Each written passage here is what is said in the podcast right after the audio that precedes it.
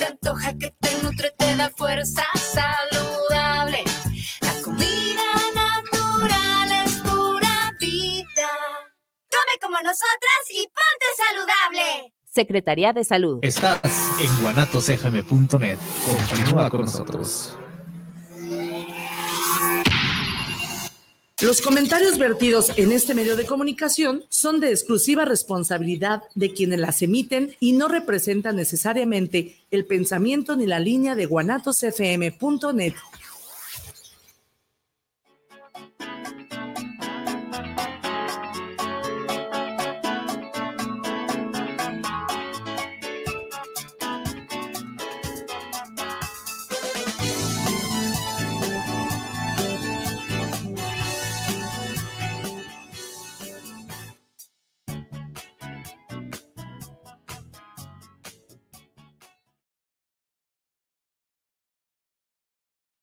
Hola, hola, ¿qué tal? Buenos días a todos, ¿cómo están?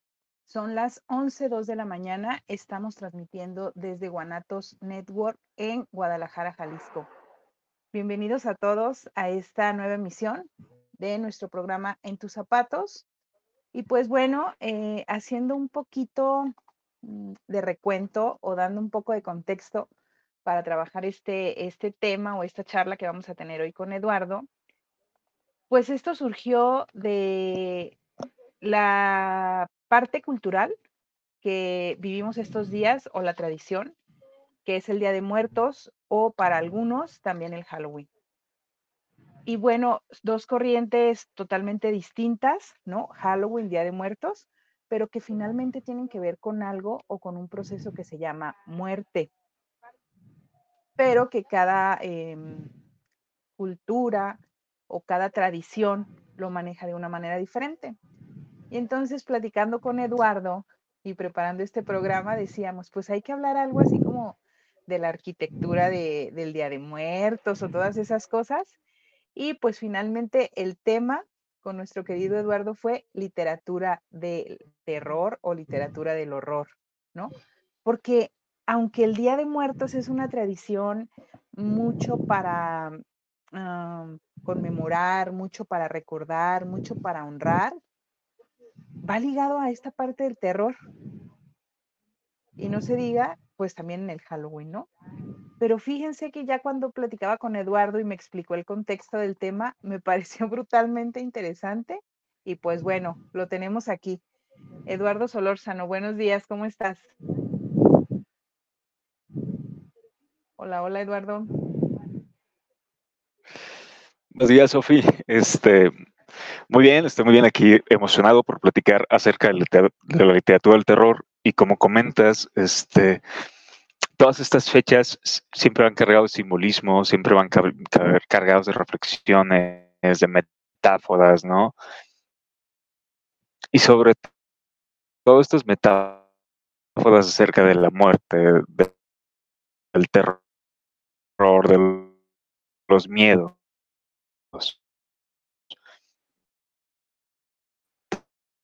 Entonces, yo emocionado por hablarles el día de hoy de la del terror en la literatura. Va a ser un tema emocionante. Ok. Bueno, Eduardo, se te está como cortando un poco el internet. No sé, esperemos que no, no vaya más allá o que no tenga que ver con malas energías por este tema que vamos a hablar el día de hoy.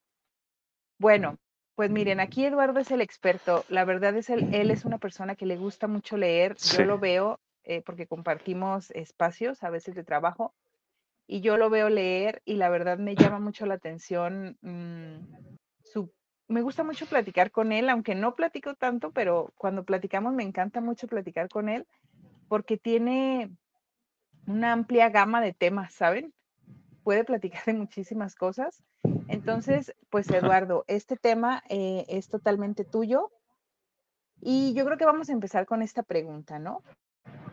¿Por qué tenemos tanta fascinación por leer, escuchar o ver terror? ¿De dónde surge todo esto, Eduardo? Platícanos.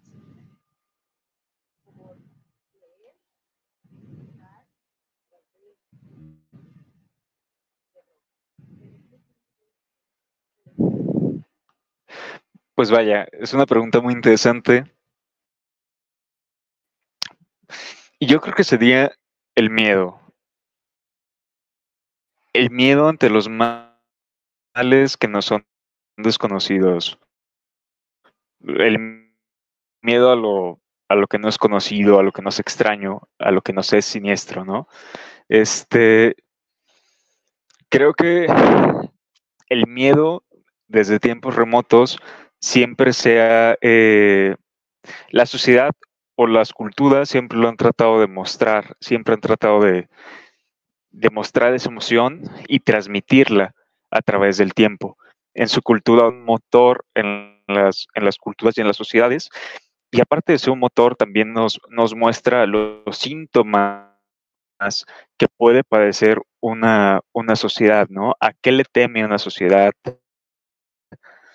Entonces, desde, desde tiempos remotos, mostrar a las futuras generaciones qué era lo que no debían de hacer, cómo debían de comportarse, qué debían de evitar para pasar un mal rato, ¿no? Entonces, se empieza a configurar una historia oral de lo que viene siendo el terror.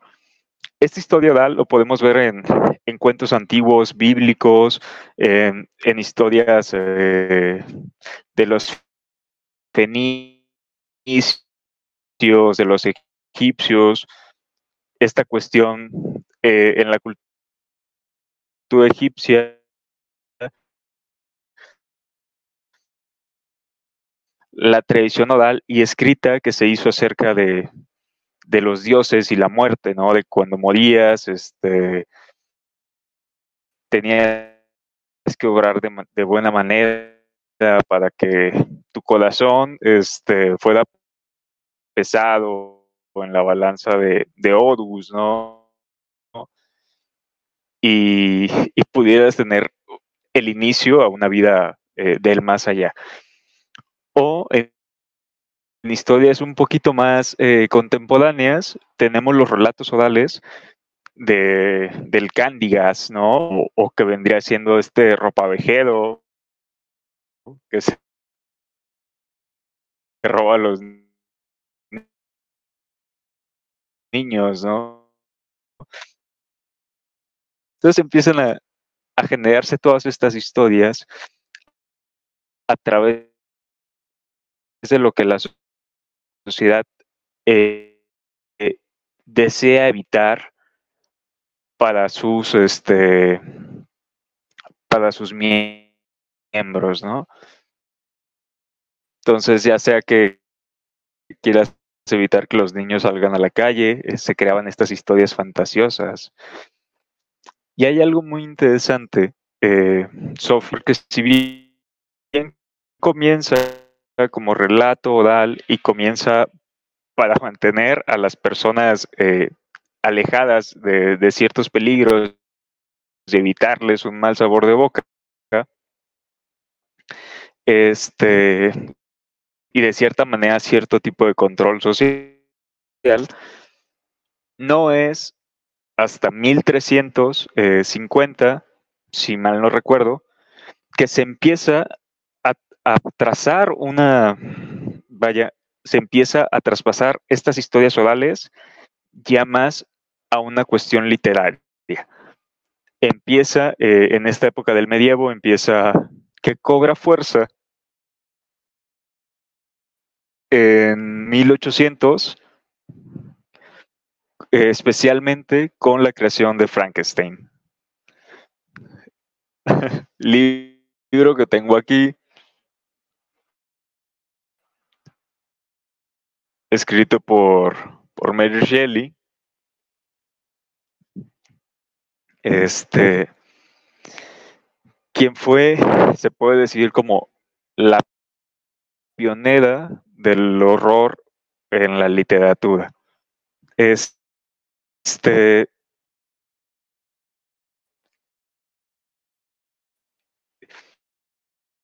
¿Por qué? O al menos la literatura moderna, porque en el libro de Mary Shelley, si bien antes este, los miedos no eran tan complejos o las historias orales eh, no abarcaban tantos temas o tantos miedos de la sociedad, en, en Frankenstein a partir de, Frankenstein se empieza a complejizar la literatura del horror, no solamente mostrando cierto tipo de miedos, sino empezando a ver a la sociedad este, como sintomática de problemas que la ficción y el horror te permiten abordar.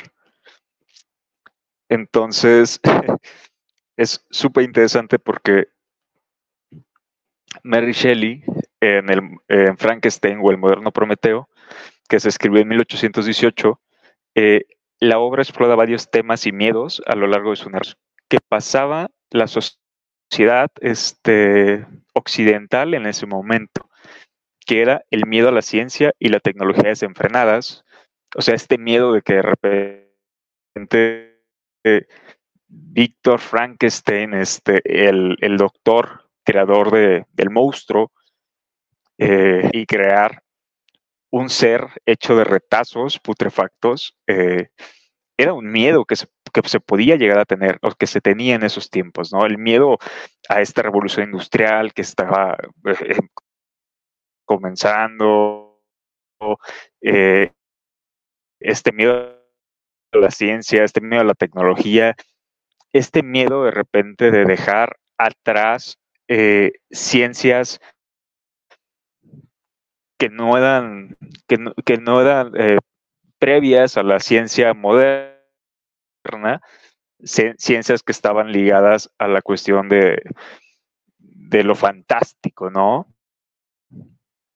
Ciencias arcaicas que se abren para dar paso a la ciencia moderna que estudia eh, los hechos propios del hombre, ¿no? Y más allá este, de creer en cuestiones fantasiosas, se abre a hechos y se crea el, método científico moderno y entonces todo este cambio de pensamiento va generando, genera en esa sociedad miedo a esta ciencia y a esta tecnología desenfrenada, ¿no? Sobre todo en lugares fuera de las capitales, en Frankenstein, que es muy interesante, y también está el miedo a lo desconocido, ¿no?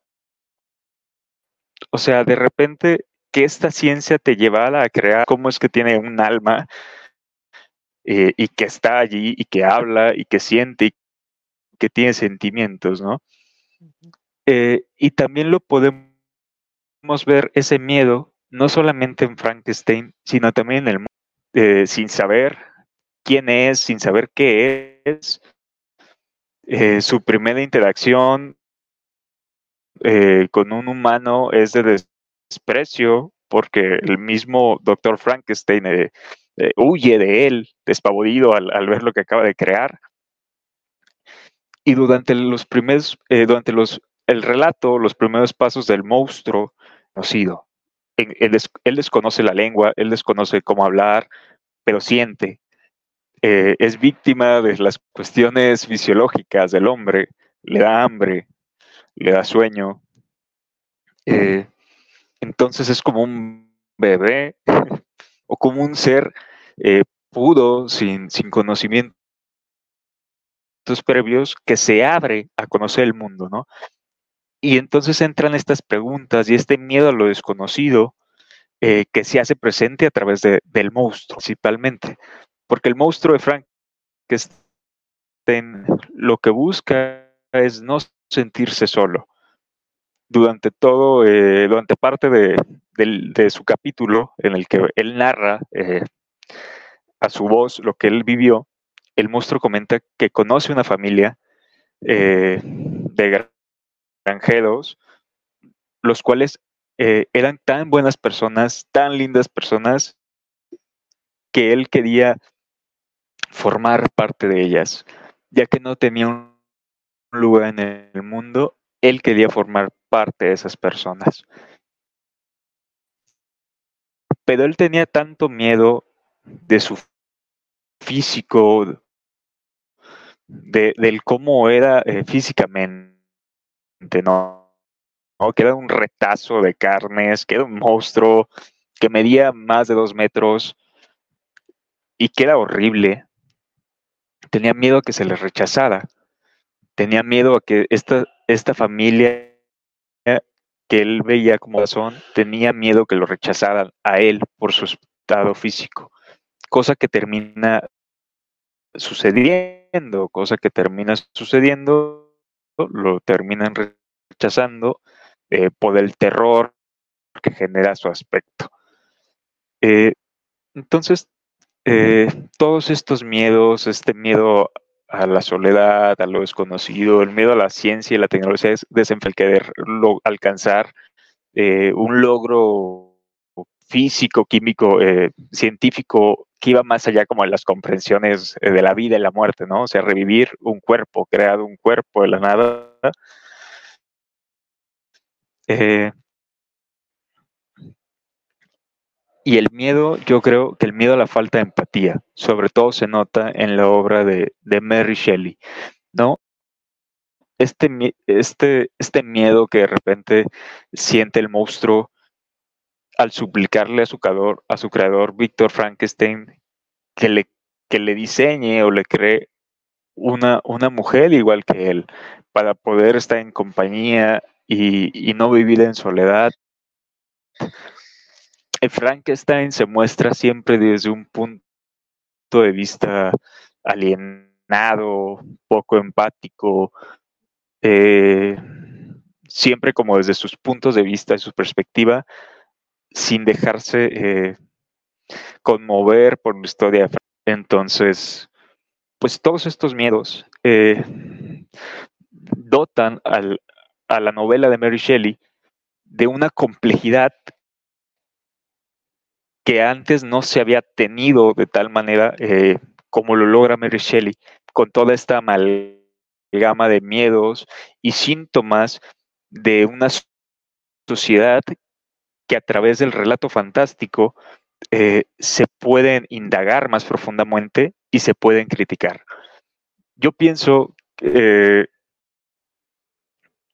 que lo que tiene el terror en la literatura es que tiene la gran facilidad de poder ver los síntomas que sufre una sociedad en su momento contemporáneo, eh, de la fantasía de tal manera que nos permitan desdoblarnos un poco de la realidad para mirar esos problemas y esos miedos desde, punto desde puntos de vista ajenos a nosotros eh, como lectores y a la vez no tan ajenos, porque son parte de los problemas sociales que vivimos, pero que podemos ver a través de los ojos de un protagonista de, una obra de literatura, ¿no? A través de esta ficción que de repente, eh, o este fantástico que de repente nos ayuda como lectores a poder desdoblarnos un poco y poder abordar estos temas tan, difíciles desde un punto de vista que nos dé amplitud y que de cierta manera nos mantiene como a salvo para tratar esos temas. Fíjate, Eduardo. Cosa este, que es muy interesante porque después de, Frankenstein, em, eh, de esta literatura del gótico, comienza la literatura moderna, o empieza a comenzar esta la literatura de terror moderna, con personajes como eh, Shirley Jackson en Estados Unidos, de Stephen King, Cliff Barques, Carlos Fuentes aquí en México, eh, que, si bien no escribía el todo terror, sí tiene eh, ciertas narrativas del, terror, como con el libro de Auda, o este, autoras que fantástico o de lo fantasioso en México,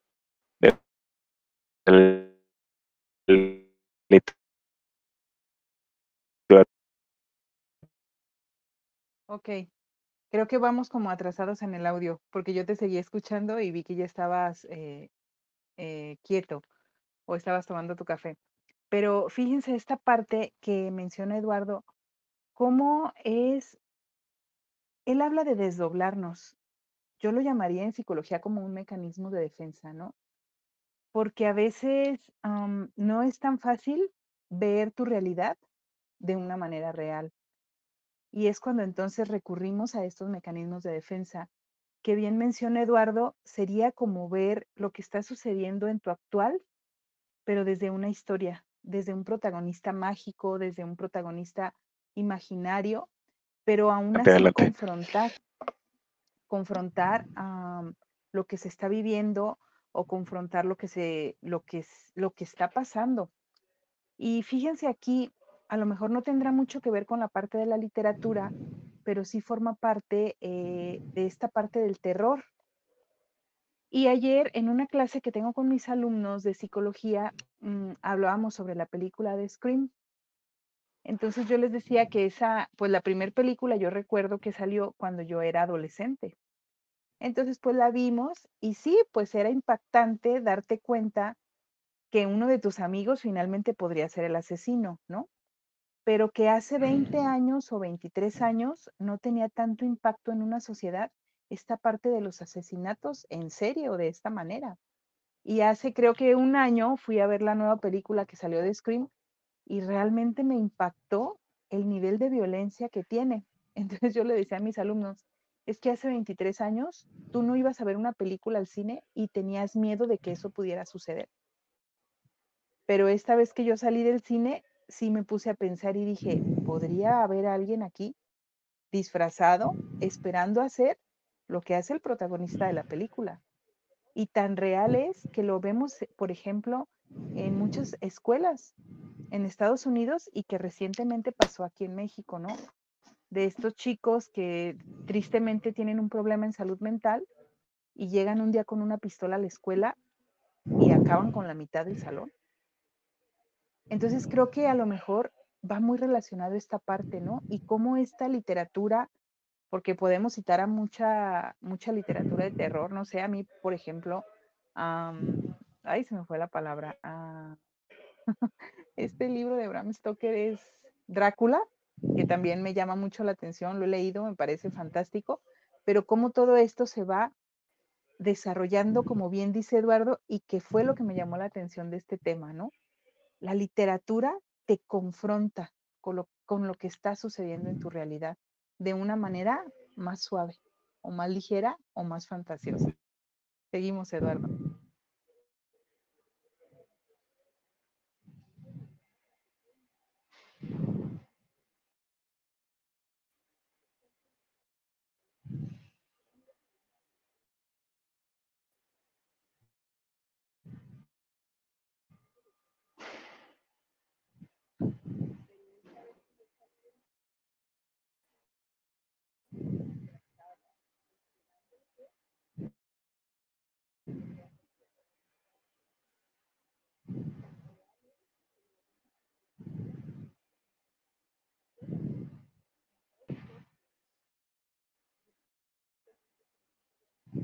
Eduardo, no te escuchas.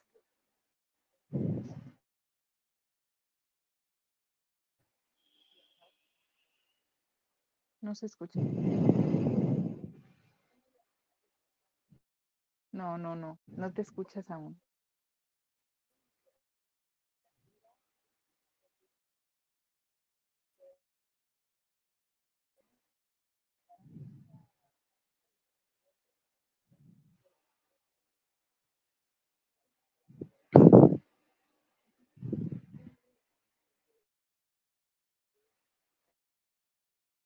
Drácula, sí. Ahora sí.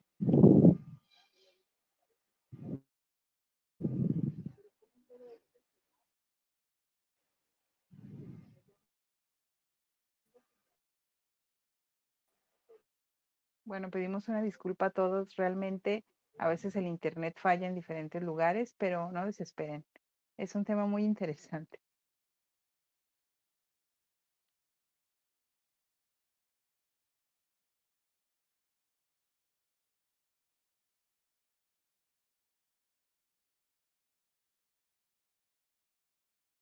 en eh, por formas de vivir ensayos, tributo a Jorge Ibargüen.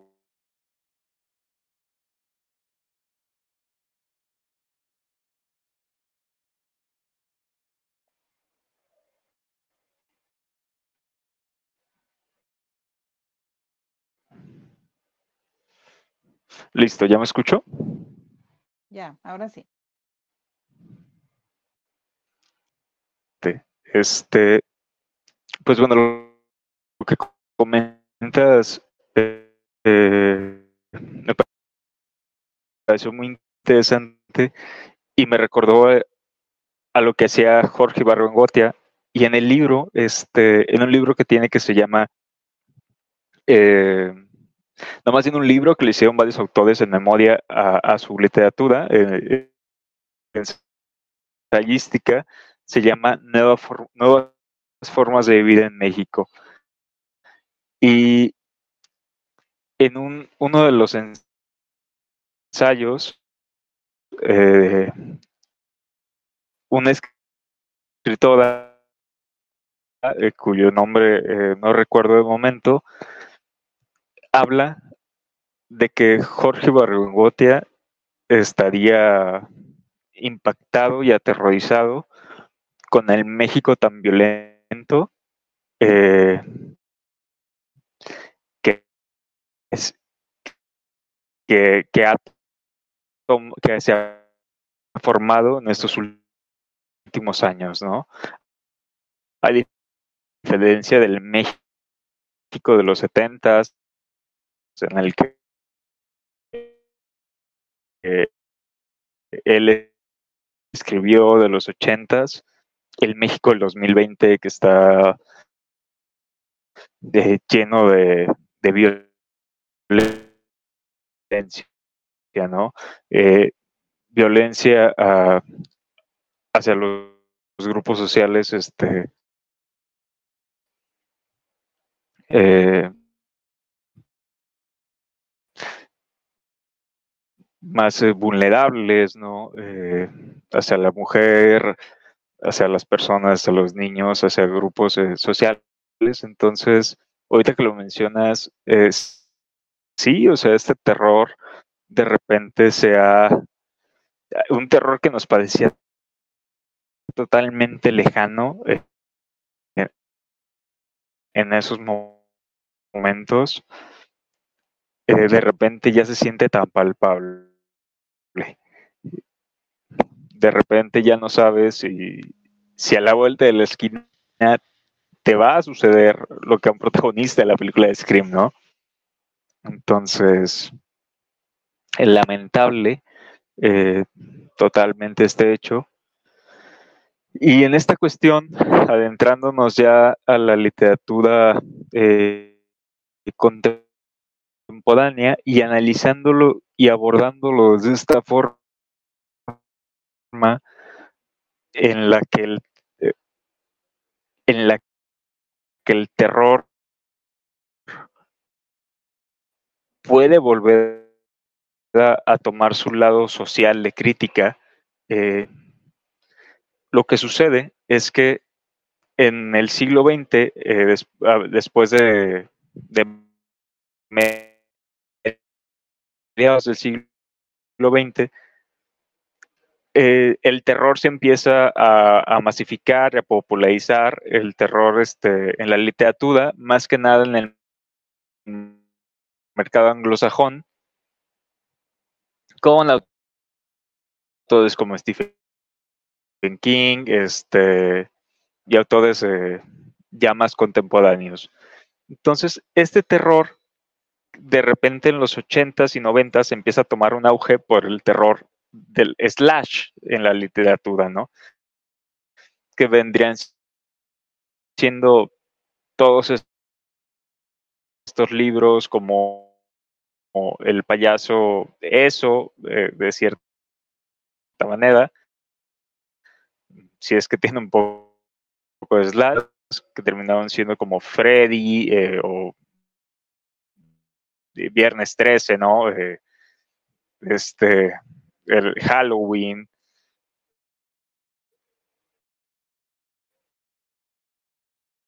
Y Chucky, ¿no? Entonces empieza a generarse este, con tanta popularidad que tomó en su momento, se pierde de cierta manera esta crítica que cuestiones socioculturales. Entonces, es a partir de, de ya el siglo XXI o finales de los 90, principios de los 2000, 2010, 10, empieza a proliferar una nueva literatura de terror en nuestro continente, eh, en, el, en, el, lado hispanohablante del mundo.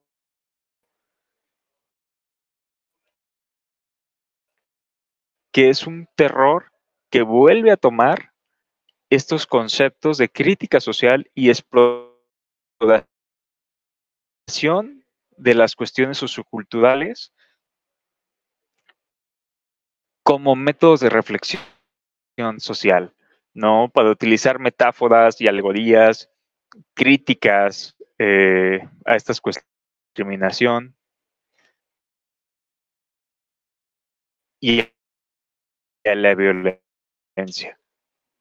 Esta, este nuevo, esta nueva literatura de terror que surge a partir del 2010 y que en este momento, 2023, eh, está teniendo muchísimo auge,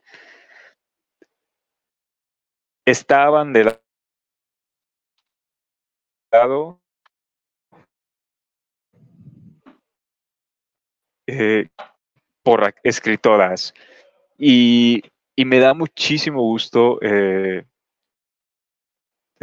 que sea así porque se vuelve a tomar eh, y se da una crítica fresca y, se empiezan a desarrollar estos temas y se empieza a mirar a la sociedad y se le empieza a criticar la excesiva violencia. Estas, eh, este nuevo boom del terror, por decirlo así, este, surge a través de, escritoras eh, que tienen un peso muy grande eh, escritura hispanohablante. Esta escritura hispanohablante empieza a, empieza a generar cierto boom a nivel internacional y las escritoras del terror son las que lo, llevan de la mano o, o, lo llevan eh, de, bandera, ¿no? Entre estas escritoras de terror se encuentran eh, las, más, eh, las más conocidas, son Mariana muy fuerte en sus libros, este, sobre todo en un libro de cuentos que se llama Las cosas que perdimos en el fuego, que viene siendo este de aquí. En este libro critica muchísimo eh, la intolerancia, eh, la violencia, sobre todo a la mujer, eh, la violencia que pueden llegar a sufrir este, los grupos vulnerables como las infancias, a través de, actos este, sexuales no consensuados, la violencia, de repente, una, una violencia hacia la mujer que ella retrata en, su cuento de, las cosas que perdimos en el fuego, en un relato que habla que en Argentina las mujeres empiezan eh, a prenderse fuego, empiezan a inmolarse. De repente empieza un grupo de mujeres a inmolarse y el grupo se empieza a hacer más y más y más grande. Y este grupo de mujeres las llamas, sino que son rescatadas por otro grupo de mujeres, las cuales este, les dan los cuidados adecuados para que sobrevivan, pero que estas mujeres quedan eh, con los rostros eh, deformes, que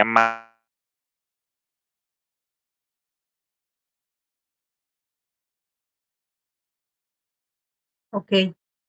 Y sí, fíjate cómo, bueno, como tú dices, eh, que la primera obra que habló como de esta parte del terror fue Frankenstein, ¿no? Por las situaciones sociales que en esa época se vivían.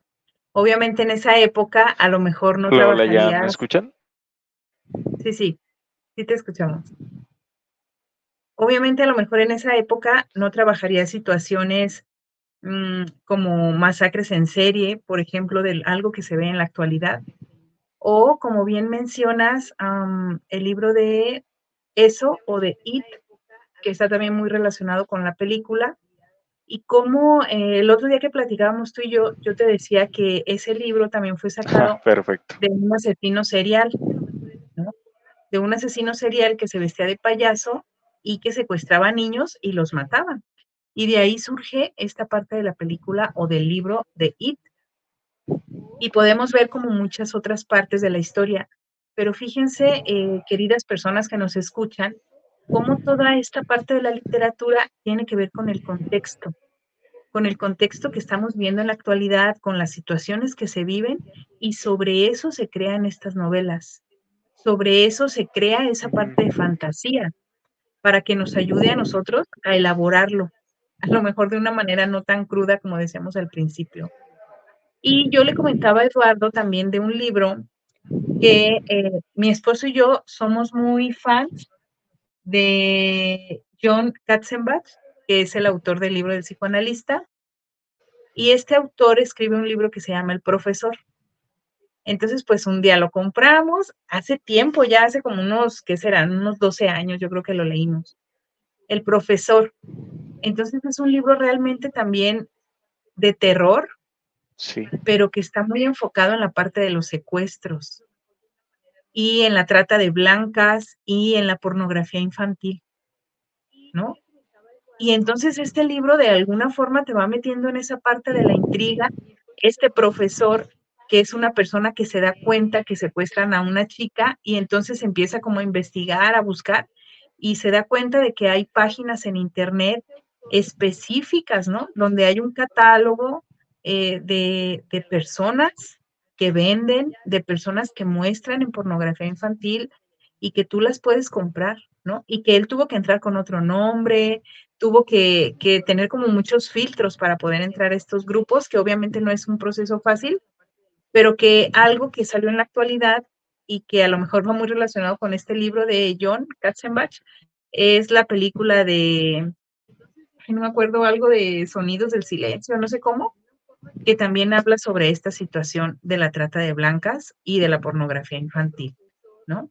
Y que a veces nosotros no nos damos cuenta del mundo que hay detrás de lo que nosotros vivimos en lo cotidiano y que de hay mucha, de que hay muchas cosas más allá que también están sucediendo y que por eso forma parte de la literatura del terror, ¿no?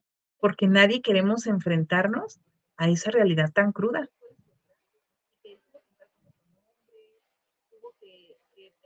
Eduardo, vamos contigo.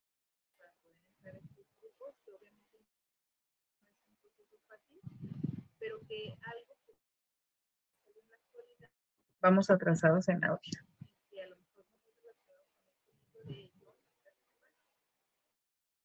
Es la película de.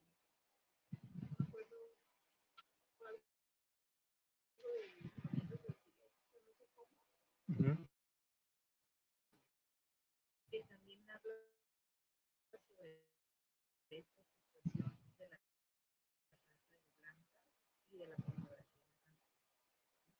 Sí. que a veces nosotros no nos damos cuenta del mundo que hay detrás de lo que nosotros vivimos. De, de, hay, de que hay muchas cosas más de que también que por eso forma parte de la literatura del tiempo. Sí. Sí, no, no, no, como menciona Sofi, o sea, enfrentarnos. Sí. Perfecto. Este, como menciona Sofi con esto, sí, la verdad es que son temas. Ah, ok.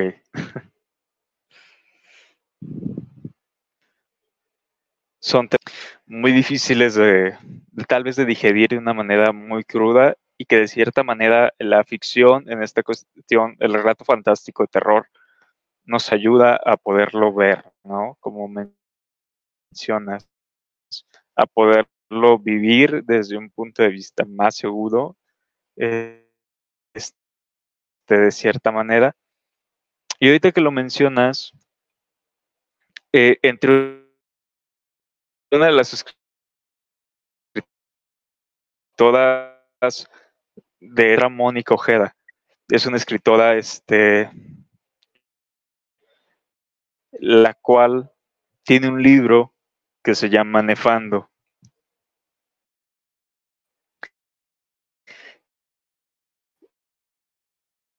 Este libro de Nefando es, un libro en el que ah, se aborda esta cuestión de,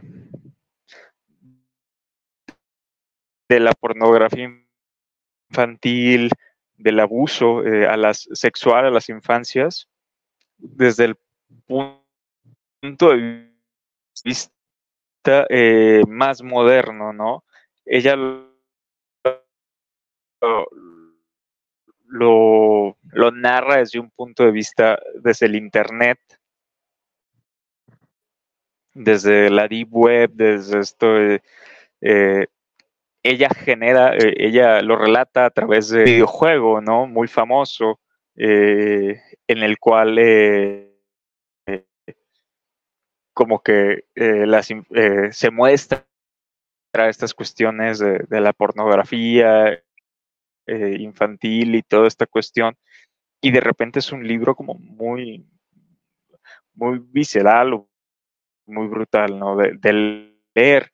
Y, este, y Mónica Ojeda explora la violación, de, la violación, del, de la pedofilia, de la pornografía infantil, en un libro de cuentos que se llama Las Voladoras.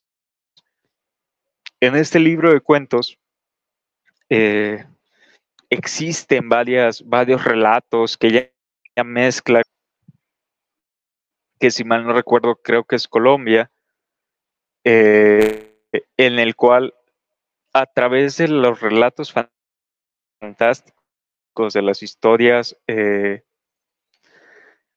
colombianas de, terror este, folclórico, ella les da un giro de crítica social y empieza a hablar ¿no? sobre este tipo de, de personas que sufren que sufren de violencia sexual, de violencia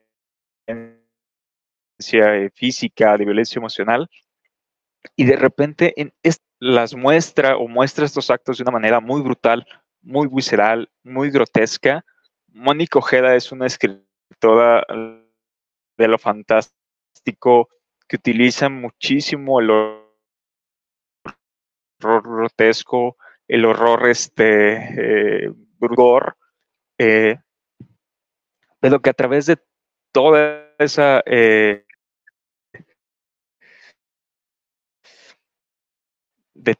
de, toda esa cuestión este eh, cruda visceral horrible nos, nos, nos pone frente a una realidad que existe y que no está lejos eh, de estar llena de esa podredumbre y esa sangre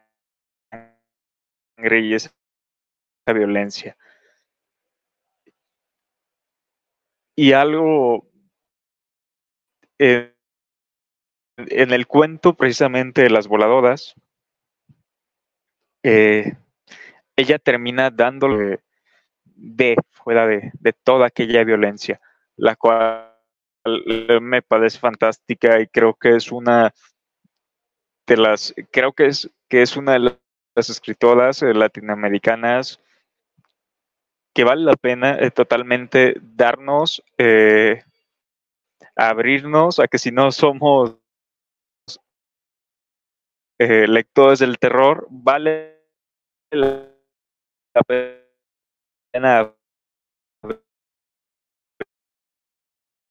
abrirnos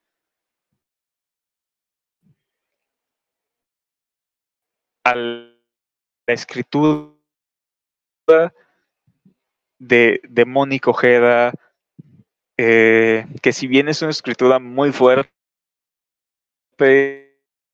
y, muy sangrienta y muy, este, muy brutal, creo que es totalmente necesario que nos confrontemos frente al espejo en temas que no son incómodos socialmente. Entonces, eh, puedo recomendarte a leer a Mónica Ojeda, a María Fernanda Puedo, eh, a Mariana Enríquez, una escritora eh, argentina que también tiene libros de cuentos muy interesantes en los que trata también una crítica social muy fuerte a través del terror, ¿no? Y te puedo recomendar también a una de mis escritoras favoritas, Samantha Schweblin, que si bien su terror es más fantástico, eh, no deja de tener esta crítica social que siento que es tan pertinente eh, en estos momentos en los que de repente el mundo parece de nuevo volver a, épocas oscuras, ¿no? Eh, a épocas que tal vez no se ven desde la Segunda Guerra Mundial, pero que empiezan a ser hacerse presente una penumbra en la sociedad actual en la que vivimos. Y siento que no ser una escritura de terror, del horror, y mirarnos al espejo, confrontarnos en muchas cuestiones, confrontar nuestras violencias, confrontar este, nuestros miedos, eh, confrontar nuestras intolerancias, eh, eh, nuestra soledad, juntos desde muchísimos flancos, para poder realmente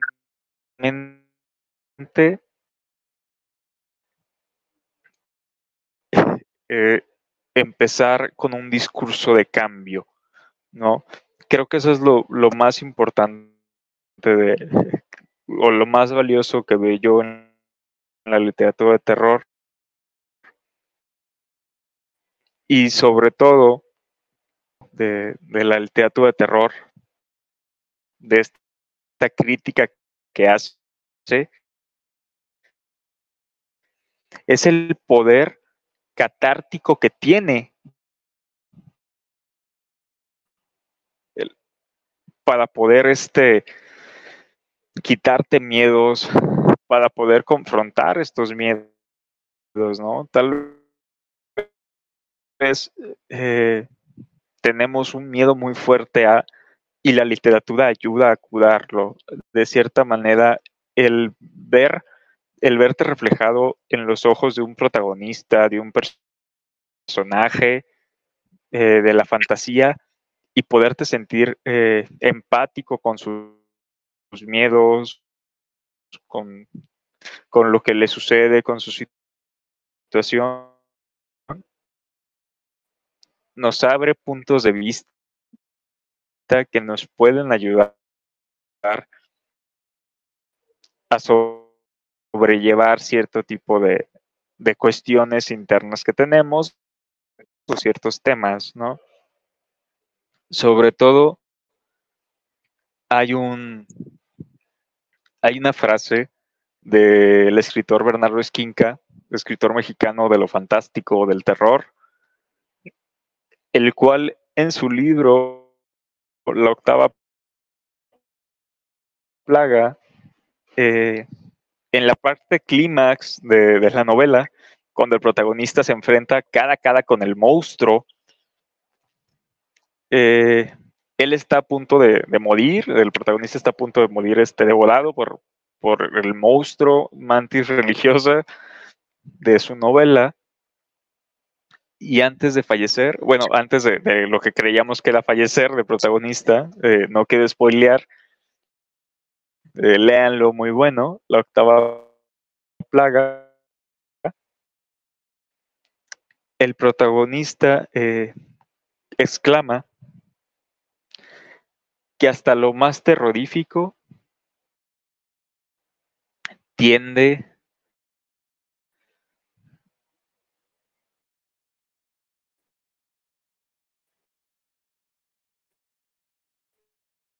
a, dejarse llevar por el tiempo, que hasta lo más terrorífico tiende al declive. Que yo estaba leyendo ese libro en una época en la que eh, tuve ciertos miedos muy palpables. Este,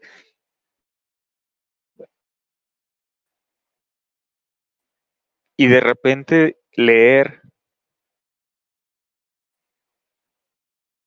que así como todas las cosas, el miedo también tendía a un declive.